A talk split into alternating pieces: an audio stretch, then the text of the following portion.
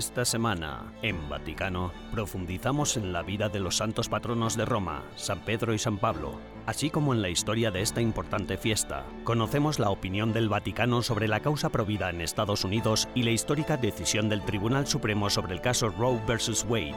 Y charlamos con la presidenta de la Marcha por la Vida en Italia para saber más acerca de la actual situación en el país transalpino. Todo esto y mucho más, ahora, en Vaticano.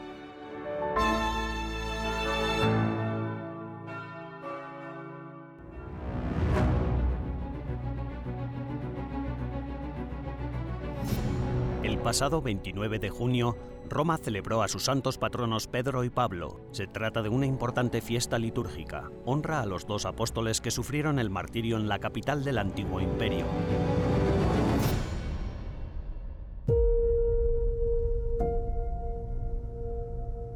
Esta celebración es uno de los ejemplos más primitivos de la transformación de una fiesta pagana en una cristiana. El 29 de junio fue la fecha elegida para recordar a los dos apóstoles. Originalmente era una fiesta en honor a Rómulo y Remo, los dos hermanos que fundaron Roma.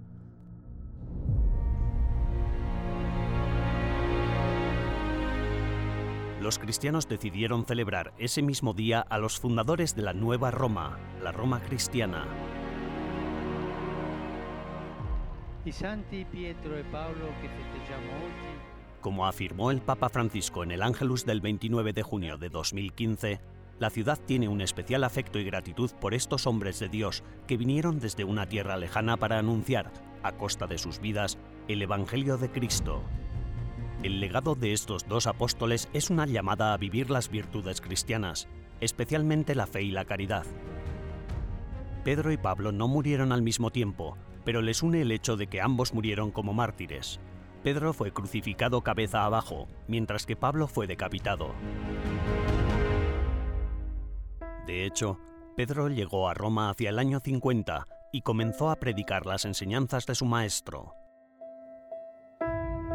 Tras escapar de las persecuciones de Nerón, más tarde fue persuadido por el propio Jesús para que se arrepintiera y sufriera el martirio.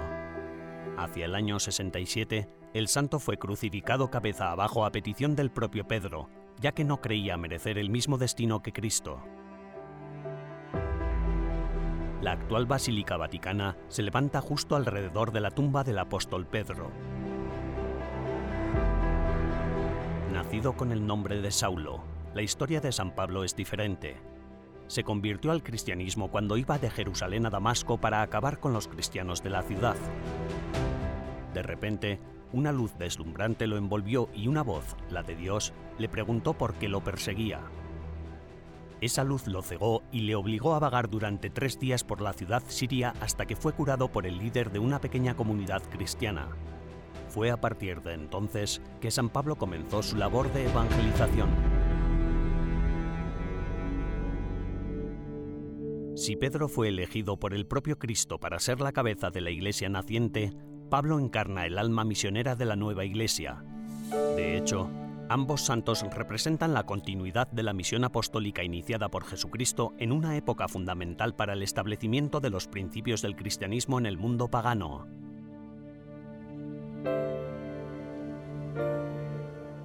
La solemnidad de los santos Pedro y Pablo ha sido festiva en Italia hasta marzo de 1977, cuando la fiesta pasó a ser la fiesta patronal de la ciudad de Roma.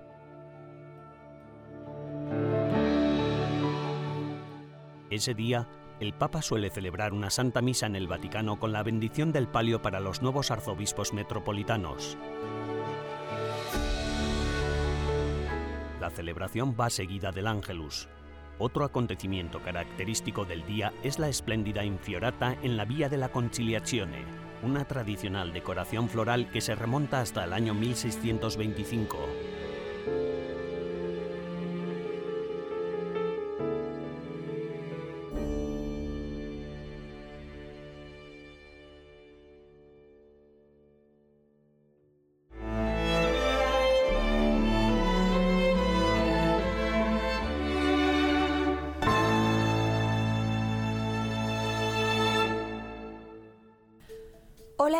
A las novedades del Vaticano de esta semana, las noticias más relevantes del Santo Padre y del Vaticano.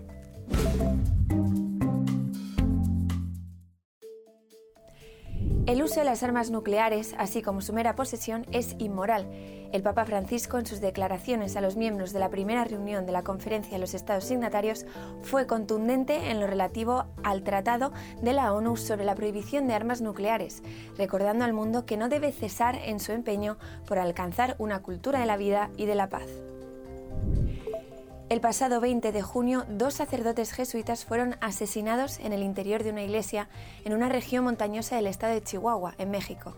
El Papa Francisco lamentó ambas muertes relacionadas con los cárteles de la droga en la región. Reiteró que la violencia no resuelve los problemas, sino que aumenta el sufrimiento innecesario. Una misionera italiana ha sido asesinada en Haití. La hermana Luisa, hermanita de San Carlos de Focal, atendía a los niños en las calles de Puerto Príncipe, la capital de la isla. Sor Luisa entregó su vida a los demás hasta el martirio, dijo el Papa durante el rezo del Ángelus. La conferencia episcopal alemana ha lamentado públicamente el levantamiento de la prohibición de la publicidad de los abortos. Este tipo de publicidad estaba prohibida hasta que recientemente el Parlamento ha revocado dicha prohibición. Los obispos han reafirmado su deseo de proteger la vida del no nacido y de atender las preocupaciones y necesidades de las mujeres que buscan asesoramiento en esta materia. Los obispos de Ecuador han hecho un llamamiento al diálogo para llegar a un acuerdo entre el Gobierno y la Confederación de Nacionalidades Indígenas de Ecuador, que está protagonizando protestas a nivel nacional que ya han causado numerosas víctimas mortales. Ecuador afronta últimamente altos niveles de inflación, desempleo y pobreza. Las protestas, inicialmente pacíficas, han desembocado en una ola de violencia y enfrentamientos entre civiles y fuerzas de seguridad. Gracias por acompañarnos durante las novedades del Vaticano de esta semana. Les ha informado Almudena Martínez Bordiú Taguada para EWTN Vaticano.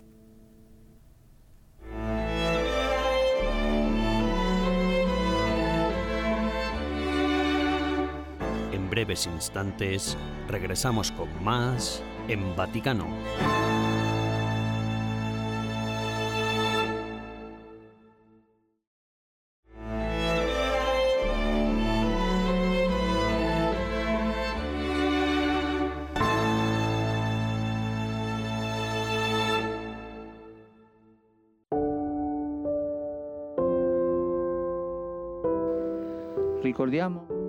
Recordemos que la vida es un don de Dios.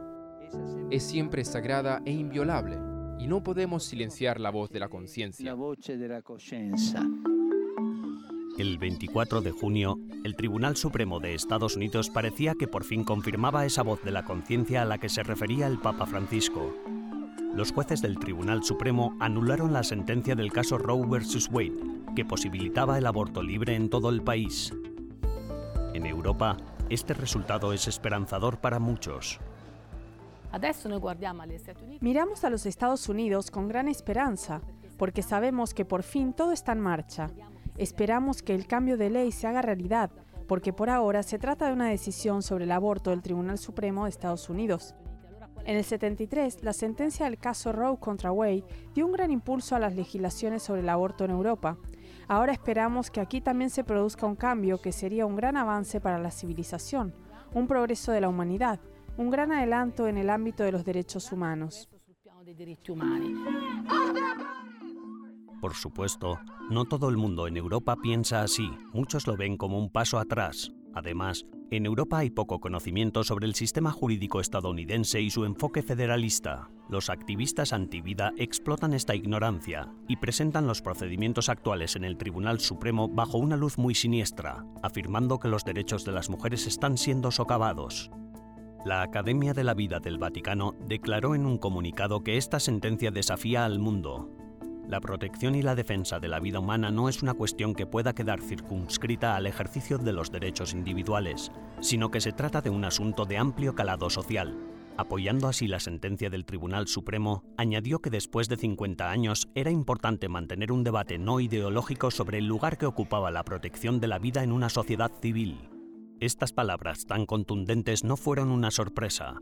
Monseñor Paglia, que dirige el brazo oficial de la Iglesia en materia de derecho a la vida, ya antes de la sentencia del tribunal había declarado que la vida es un don de Dios que merece protección.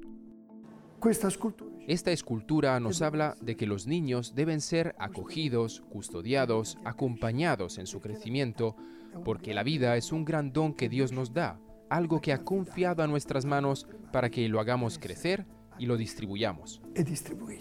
Timothy Schmaltz está convencido de que un debate en la sociedad sobre el valor de la vida en todas sus etapas es extremadamente necesario.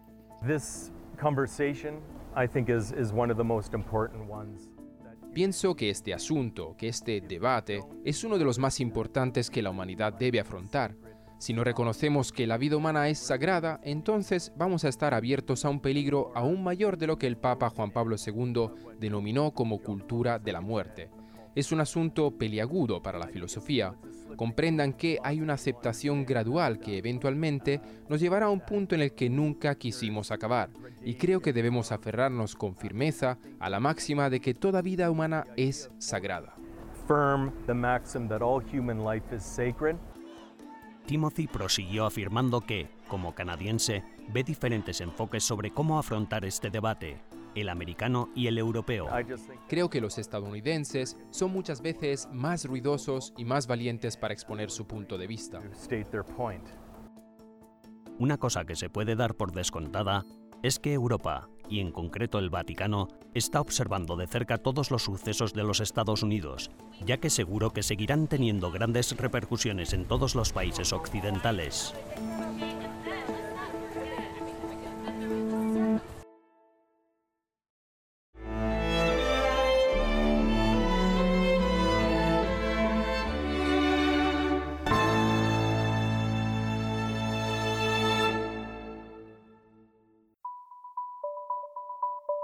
Italia, el aborto es legal por cualquier motivo dentro de los primeros 90 días, casi 13 semanas de embarazo, y después en determinadas ocasiones con el permiso de un médico. La práctica se legalizó en 1978, a pesar de la oposición del Papa Pablo VI, que animó a los médicos a ejercer la objeción de conciencia. Virginia Coda Nunziante presidenta de la Marcha por la Vida italiana inspirada en la de los Estados Unidos, habla con Andrea Stonehauser, director de la oficina de EWTN Vaticano, sobre los retos y las oportunidades que el movimiento pro vida en Italia tiene ante sí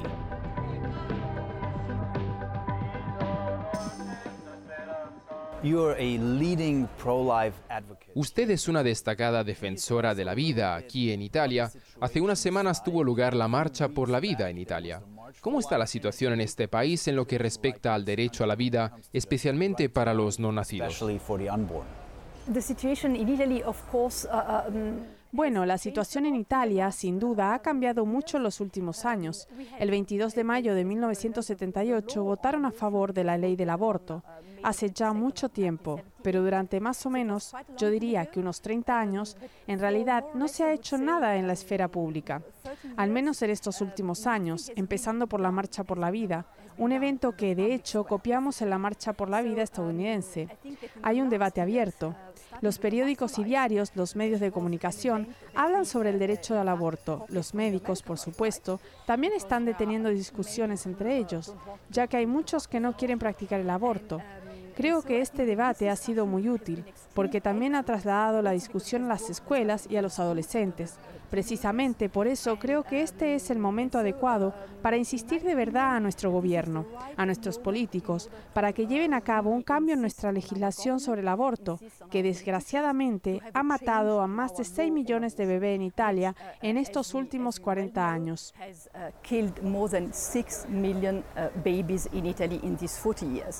¿Y cómo ve al Vaticano? Estamos aquí frente a San Pedro. ¿Considera usted que también hay una influencia positiva de la Iglesia aquí en Italia? Bueno, yo diría lo siguiente. Los papas han sido muy claros sobre el aborto. Incluso diría que el Papa Francisco últimamente ha hablado muy, muy contundentemente en contra de él. Sin embargo, hay una diferencia con la conferencia episcopal italiana. Hay algunos obispos, algunos pocos obispos que son muy rectos. Recuerdo que el año pasado, en la Marcha por la Vida, uno de ellos habló de manera oficial e hizo una declaración pública muy contundente en contra del aborto. Aquello fue un gran ejemplo para nosotros.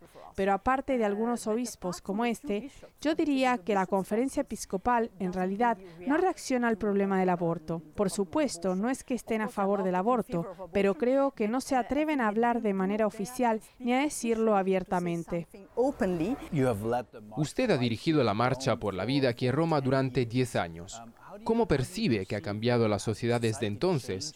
¿Hay ahora una mayor apertura al debate sobre el derecho a la vida? Sí, bueno, no hay duda de que hay más apertura al debate, especialmente en los medios de comunicación. Considero que esto es muy importante porque así la gente entiende que hay una confrontación, que hay gente que está en contra del aborto y que se puede estar en contra de la ley del aborto. En particular, hay un número creciente de jóvenes que se muestran abiertamente en contra del aborto, porque el problema es que los jóvenes antes no sabían tanto, ya que nadie les hablaba con claridad del aborto y de lo que ocurre exactamente cuando se realiza sobre todo porque en las escuelas no lo dicen. De hecho, en las escuelas dicen exactamente lo contrario, especialmente a las chicas jóvenes. Así que considero que el hecho de que la discusión esté ahora en la esfera pública es un punto de inflexión, porque antes se hacía todo en silencio y claro, solo se escuchaba una voz. Pero ahora, en los últimos 10 años, la otra vez, repito, pero ahora, en los últimos 10 años, la otra voz también se escucha. Y así sí, esto generará un cambio. ¿Y cuál es el argumento más fuerte que aquí en Italia se podría sostener a la hora de defender la vida? ¿A qué tipo de argumento es más susceptible la gente?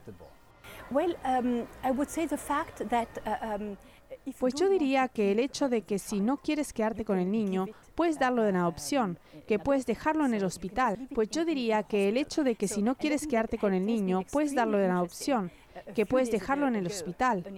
Creo que este hecho ha sido extremadamente significativo. Hace unos días, una chica italiana en TikTok, que como sabes ahora es de las principales redes sociales, especialmente para los jóvenes, ofreció un testimonio increíble hermoso. Ella tiene 25 años y dijo, soy muy feliz porque tengo una vida maravillosa.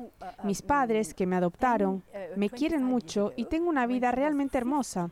Lo que me pregunto es quién es la joven que hace 10, 25 años, cuando tenía 15, decidió dejarme vivir la vida.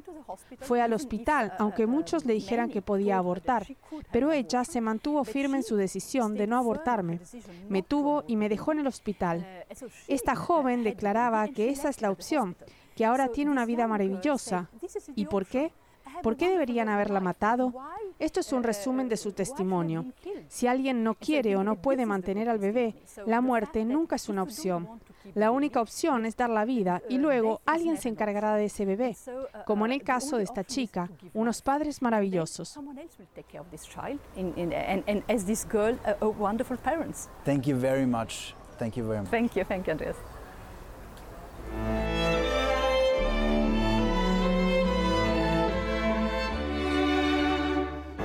Tras una breve pausa, regresamos con más en Vaticano.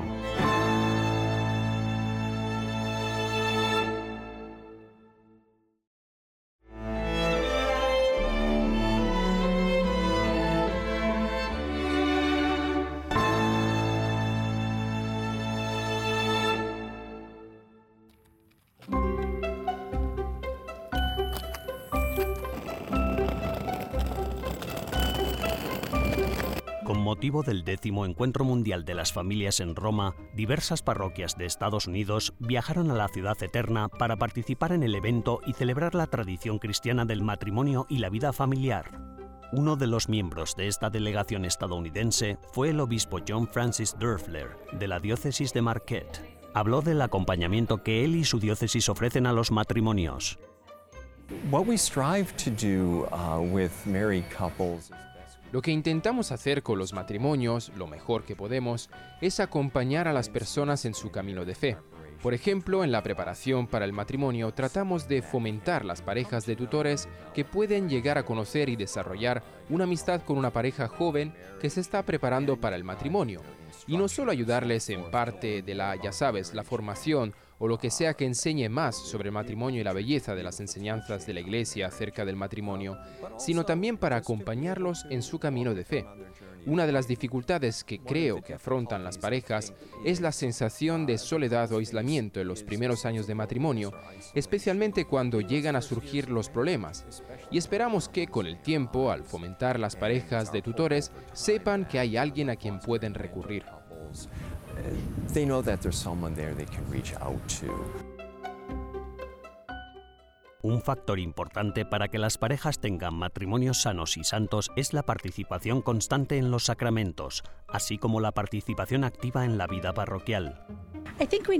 Creo que tenemos que ayudar a las parejas, por ejemplo, tan pronto como se casan, asegurarnos de que tomen medidas para vivir su fe, como ayudando a las parejas a que asistan a misa, además de apoyándolas para que se integren en una parroquia, involucrándose en algunas de las actividades que realiza.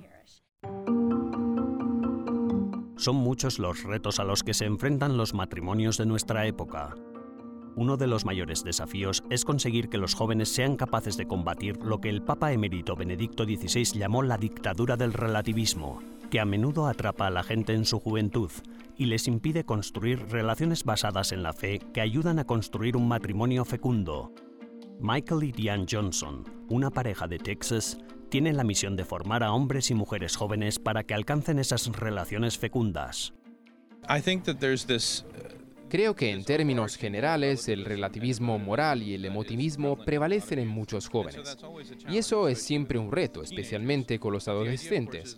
Pero la idea, claro está, es que se supone que debemos establecer una relación con ellos. Y esa relación, si es algo que es cristocéntrico, es algo con lo que acaban experimentando beneficios ya desde la escuela.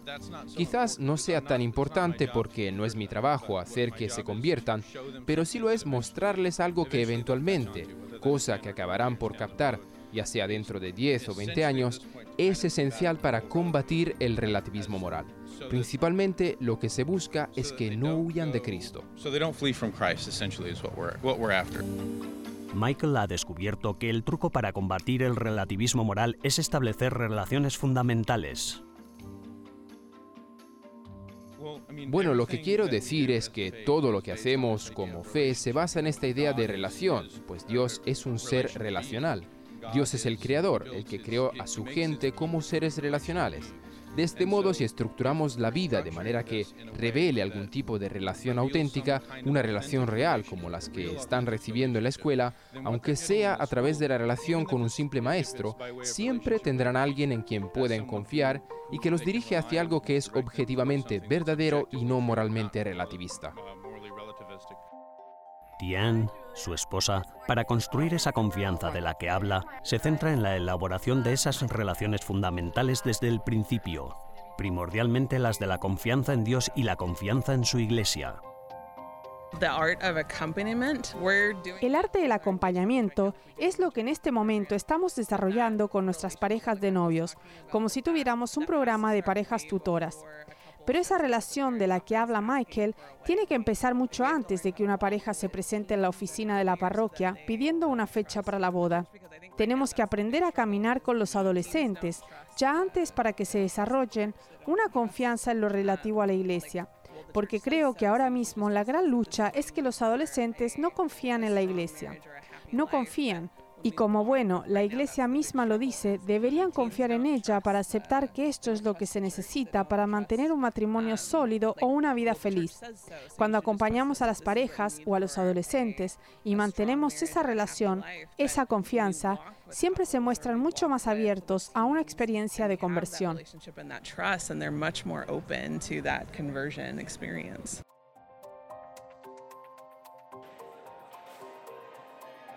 El Encuentro Mundial de las Familias reunió a parroquias de todo el mundo para que pudieran compartir los unos con los otros los retos comunes que tienen a la hora de proteger y cuidar de la familia y su belleza, disfrutando del gozo que obtienen al ver florecer a tantas jóvenes parejas que se casan por la iglesia y amplían y forman una nueva familia.